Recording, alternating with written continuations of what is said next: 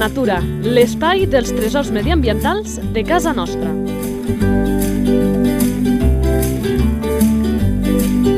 Un espai conduït per Francesc Balanyà. Ja tornem a estar aquí per presentar una nova espècie i em fa il·lusió eh, la que ve perquè, i dic malauradament, fins ara hem mirat de la línia de l'aigua cap amunt, però aquelles que habiten sota de l'aigua eh, no, perquè és, és complicat també eh, trobar gent que conegui sobre els eh, nostres peixos. Eh?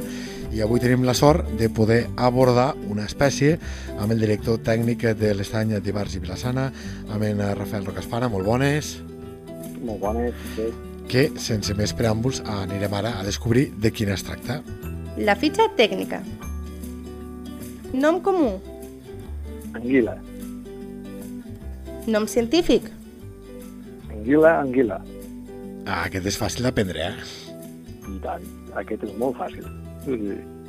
Esperança de vida. Té uns entre 10 i 20 anys aproximadament. Alimentació. Eh, L'anguila s'alimenta, és una espècie carnívora pràcticament, omnívora, en certa manera, en funció de la, de la seva edat.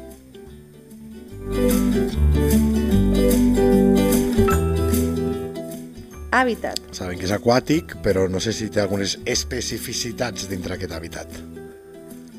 L'ang- L'anguila, la particularitat de l'anguila és que viu als nostres rius, però té una part del seu cicle, del seu cicle que se'n va al, al mar a reproduir-se.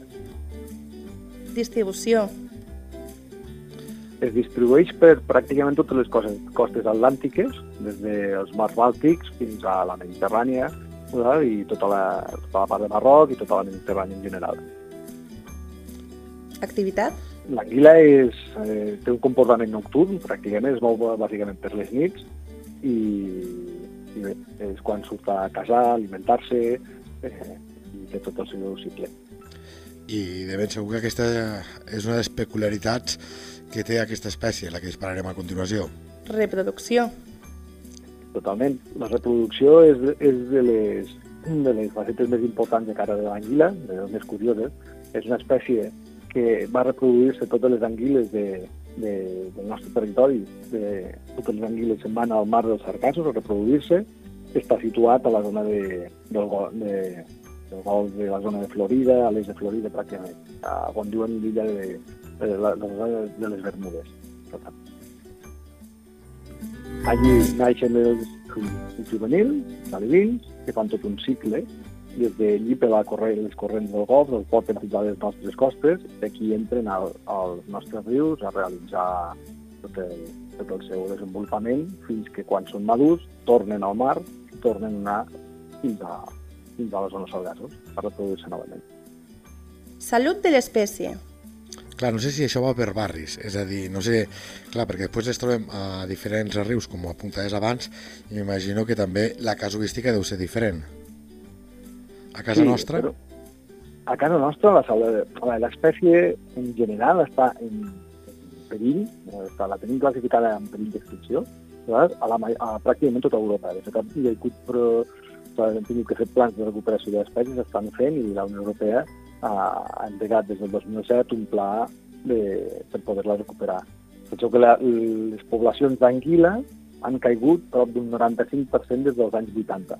O sigui que és una barbaritat eh, eh, la reducció que hi ha hagut de la població. i els motius principals, perquè sabem que, que les angules eh, estan, són molt preuades, però entenc que deu ser molt més, no sé, eh, pregunto, eh, Mhm. deu fer molt més mal els impediments eh, que les persones han construït als cursos fluvials. Sí, hi ha, hi ha diferents, diferents factors que poden estar influint sobre l'anguila, però el principal, eh, segurament el principal, és les barreres eh, a la continuïtat fluvial, és a dir, les, les rescloses i les preses, que els impedeixen que puguin recolonitzar els nostres rius. Per exemple, antigament, a la nostra conca, al Segre, doncs, teníem anguiles doncs, fins pràcticament la capçalera, eh, i des de que es va construir l'embassament de Ribarroja, a, a Baix a l'Ebre, eh, l'anguila ja no ha pogut recuperar més aquesta, aquest espai. Aquest és un dels principals. Però n'hi ha d'altres, com la captura de les angules quan entren al riu, que, se, que es realitzen, doncs, en aquest cas seria el Delta l'Ebre o tots els estuaris per poder vendre, ja sabem que l'angula és molt preciada i justament en aquestes èpoques de, de Nadal es venen a preus bastant desorbitats. Tot això hi ha altres factors també que l'estan afectant de forma, de forma important, com alguns certs paràsits que hi ha i també eh, segurament el canvi climàtic pot afectar doncs, amb els corrents del golf que la portin els alevins o no. Clar, i pel que has explicat abans, paga la pena aturar-se i relacionar aquests dos conceptes. Clar, si hi ha projectes de reintroducció, com tants n'hi ha per la nostra fauna, clar, amb el tema de l'anguila, si tens una barrera arquitectònica, doncs de res serveix perquè la cria acaba sent el mar de sargassos. Si tens una barrera que, que et frena, per molt que alliberis doncs, anguiles amb un riu, si no poden arribar doncs, fins a aquest lloc de, de la reproducció, eh, no serveix de res. Exactament fins fa uns pocs anys el, el, el, depart el Departament de, de bueno, Medi Agricultura, en certa manera, el que, canviant, el que feien era eh, part de les angules que es capturaven a les desembocadures es portaven per repoblar trams, trams de rius, moltes vegades per damunt de les rescloses. Aquesta actuació no té molt sentit avui en dia, de fet s'ha deixat de fer, perquè el que feia és agafar les angules, portar-les al riu on se podien desenvolupar, però llavors no podien tornar directament a reproduir-se, el que necessitem de reproduir-se. Per tant, és una actuació que avui en dia intenten no més, quan se, eh, totes quan se capturen, el que es fan és portar-les en, en rius on sigui eh, on puguin tenir una sortida i, i tinguem un estoc que, que vagi a reproduir-se novament. A veure, va, que tractaré de resoldre un dubte que em va posar una amiga meva, que em deia que una curiositat de les anguiles, eh, i jo ho desconec i ara estaria amb un 50% si tenia una raó, que deia que, si contem que no hi ha aquestes barreres físiques, que eh, seran mascles o femelles segons el riu amunt que pugin. Les femelles, oh. ella deia com, diu, les dones són més lluitadores, tiren riu més amunt. Molt bona, molt bona aquesta, sí, sí, és així. És així? És així, és així, sí, sí, és correcte. És, és correcte le, les parts baixes de, dels rius normalment es queden els mascles, que són més petits i no tenen tanta capacitat. Els mascles més o menys entren cap a 50 centímetres, 30-50 centímetres, eh, arriben. En canvi, les femelles és les que tiren més riu amunt, solen ser més grans, poden a 50-80 centímetres, vale? ja són, doncs, però són més grans, per tant són més, tenen més força i tiren més amunt, vale? d'alguna manera. I, I justament és així. Vale? Sí. Sí, sí. Doncs aquesta seria una curiositat. Vaig a disparar la sintonia que dediquem en aquest àmbit.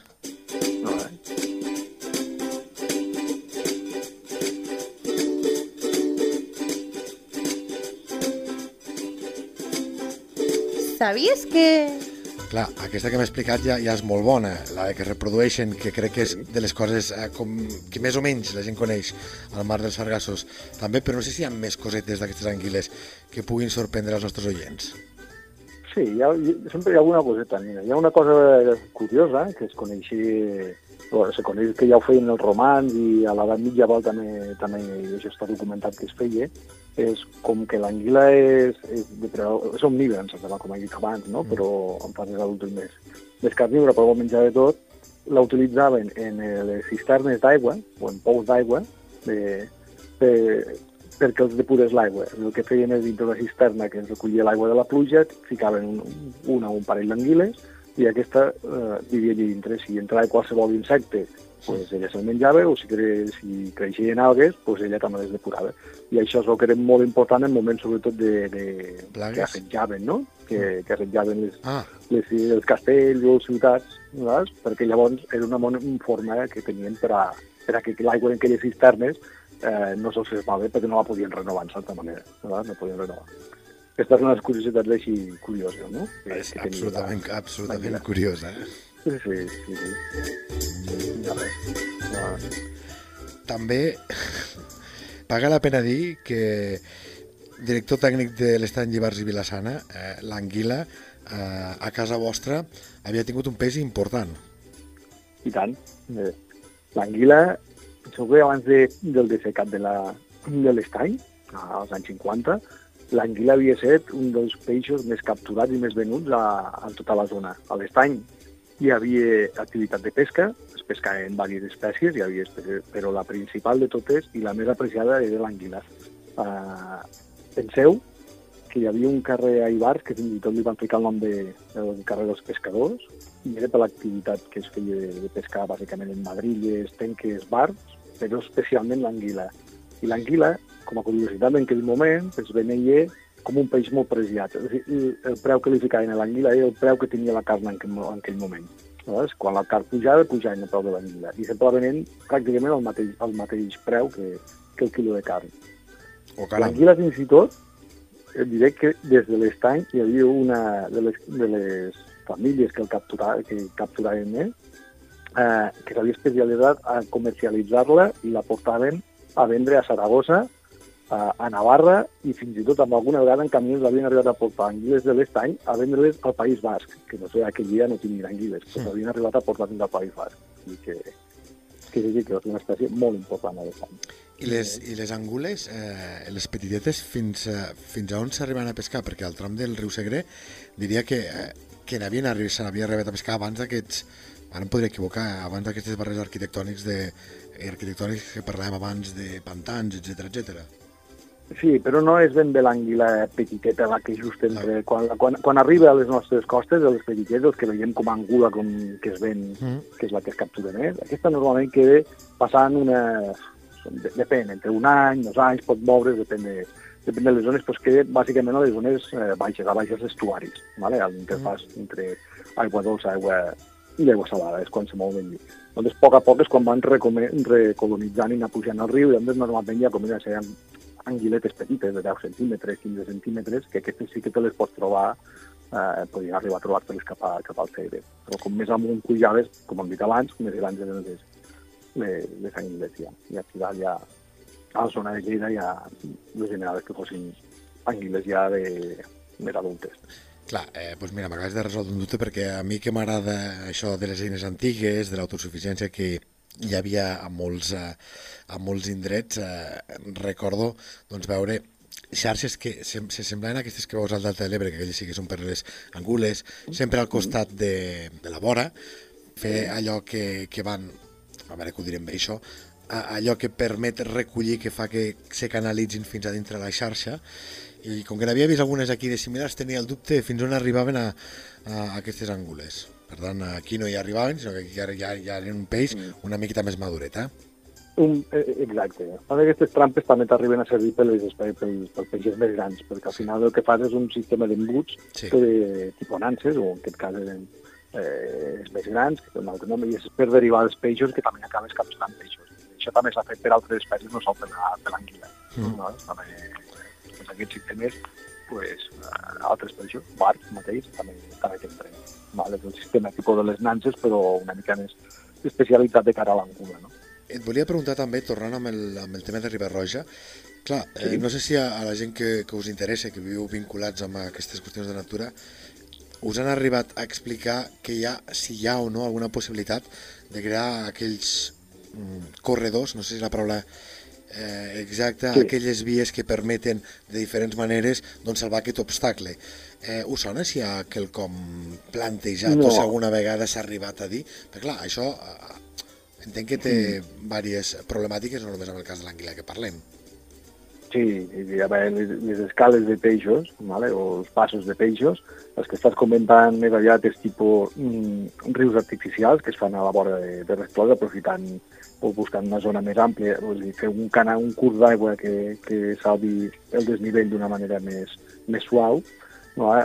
Això es pot arribar a fer en, en resclosa on tens a la riba tens un, una zona de, de planúria bastant gran quan està com el canal, com a Ribarroja, que estàs entre muntanyes, és molt difícil, pràcticament és impossible de trobar un, un canal lateral. Llavors, sistemes que n'hi ha per fer passos de peixos són bastant complicats. Val?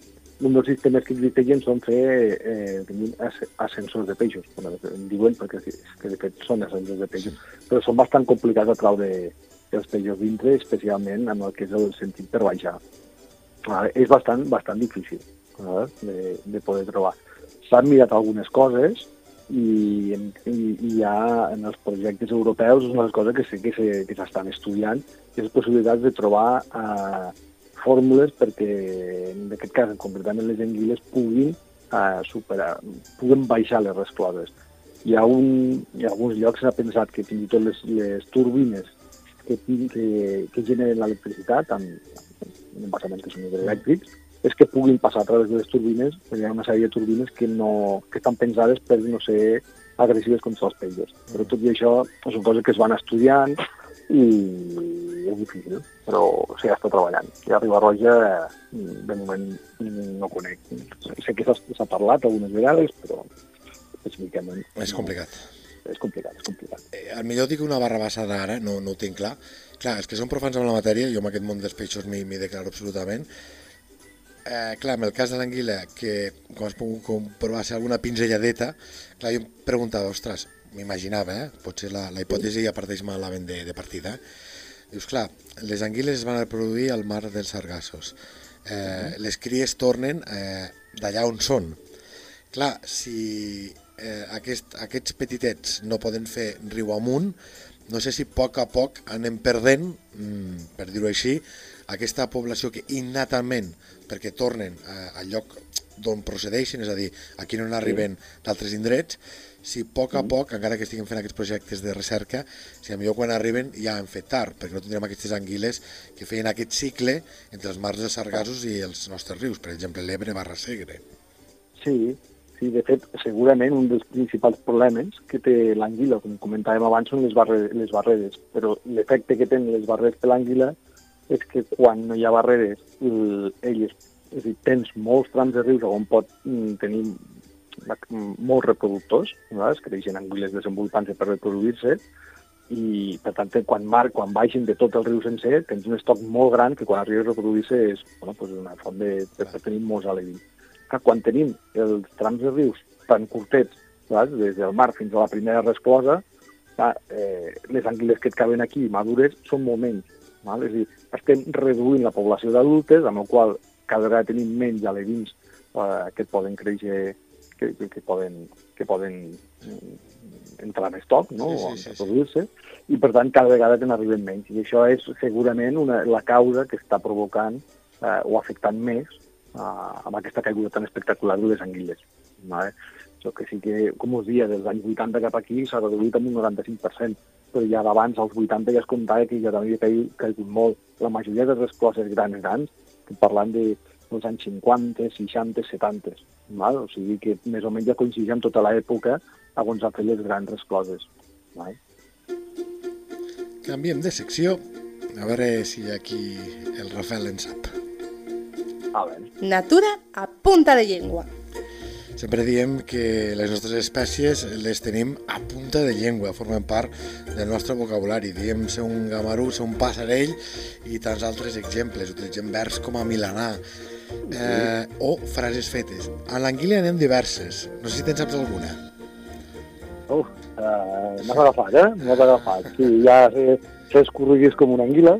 Sí, molt bona. Uh, llavors hi havia aquí, eh, aquesta no sé si la sabré dir bé, però era una cosa com qui, qui agafa una anguila per la cua i una, una, una noia per, per la fe, no té res. Val? Si tens I... una anguila per la cua i una noia per la fe, ja pots dir que no tens res. Que no tens res. Eh, exactament. M'has agafat, però sí. No, no t'he agafat sí. perquè m'has respost. M'has respost. Per aquí anaves. Ja sabia una miqueta. Però... N'hi ha, de fet, diverses. A mi m'ha sorprès. Al millor pescador li escapa una anguila, amb lo cuc se pesca l'anguila, de Tots Sants a Sant Andreu, anguiles ens dona Déu. Eh? També, segurament, amb allò que deies tu, d'aquell tresor, d'aquella importància econòmica que tenia, que tenia aquest peix. Eh? Sí. Te'n dic sí, més, va. Sí. Per fer-se passar la borratxera s'ha de veure sang d'anguila. No sé qui hi ha de verídic amb això, eh? Aquesta no ho sé, perquè el que es diu és que la, la sang de l'anguila és verinosa, Ah. Però quan, la, quan l'has cuit, no. no? És a dir, va per l'efecte tòxic, de, de, té, té un efecte tòxic, però quan es cou uh, passa aquest efecte. Val? Per tant, en cru no l'hauries de menjar. Per tant, no sé, no sé on surt aquest, però segurament te la fa passar, no? Bueno, si l'has de desangrar, eh, hauríem de segurament tindre en compte la següent dita que diu l'anguila agafa-la pel coll i no per la cua. Aquesta crec que és molt pragmàtica. L'anguila, vaig a una altra, com més força agafa, més s'escapa. O sigui, tots la imaginem amb aquell moviment eh, que recorda Cert, a, a una serp. cert. Quan he fet mostreig de, de peixos i he pescat anguiles, és veritat que la, no la pots agafar fort, sigui, no, és que no pots agafar-la fort. L'única manera d'intentar-la agafar eh, per poder-la pesar i mesurar, vale? a part, abans de, o per ficar-la a l'anestètic, de fet, l'única manera és anestesiar-la, però quan la intentes agafar és moure-la ràpid i, i col·locar-la, perquè si la intentes agafar amb la mà, com més la apretes, és veritat que més, més, més ràpid te marxa de la mà. Per això que diu el Rafael Rocaspana té una frase d'una dita popular, que diu l'anguila com més força agafa, més s'escapa. Pues, Aquesta te'n recordaràs. Sí, sí, Com més sí, força agafa, més s'escapa. Sí. Molt bé. Una altra, va, és que n'hi ha moltes, eh, i m'agraden. Qui no s'espavila no menja anguila. Eh? També. Ses anguiles corren per es ventre. No cal dir d'on prové aquesta. Eh? Sí, sí, sí, sí. sí. Total. Eh, a veure, i també hi ha que l'has explicat abans, eh, relliscar com una anguila, fugir també com una anguila. Suposo que Mhm. aquest punt de, Va, sí. de, de relliscar i, De felliscar, eh? Sí, sí. sí.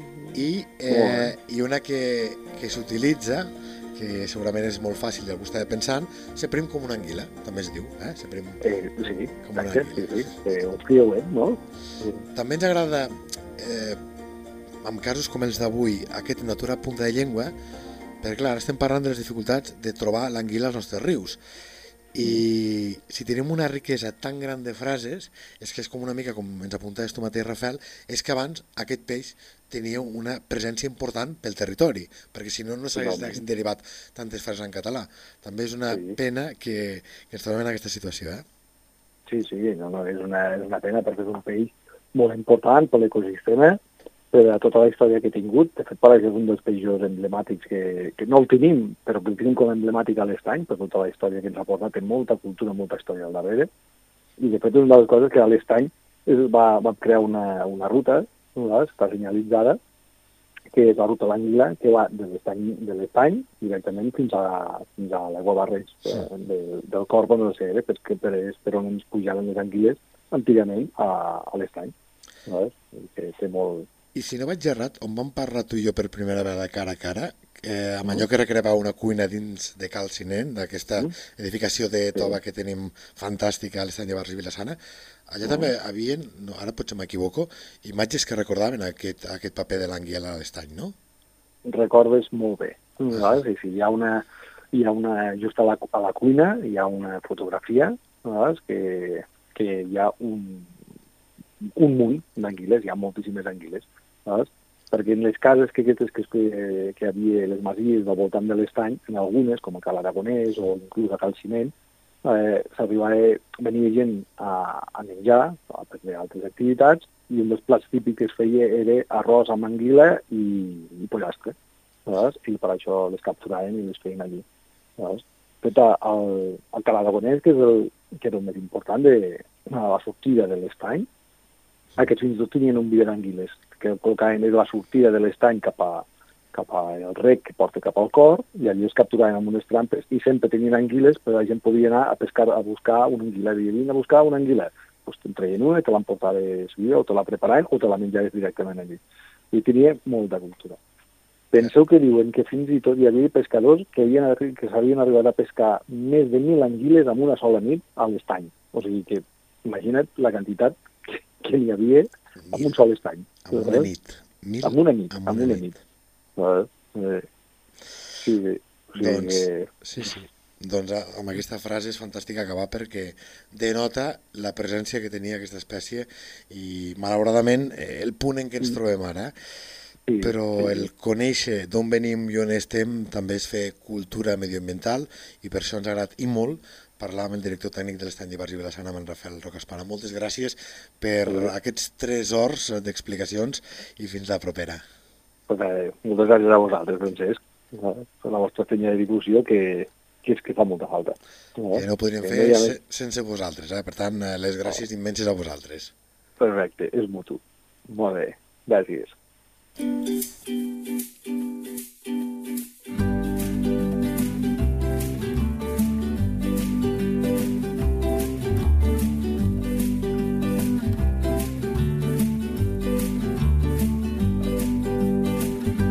La teva entitat vol explicar un tresor de casa nostra?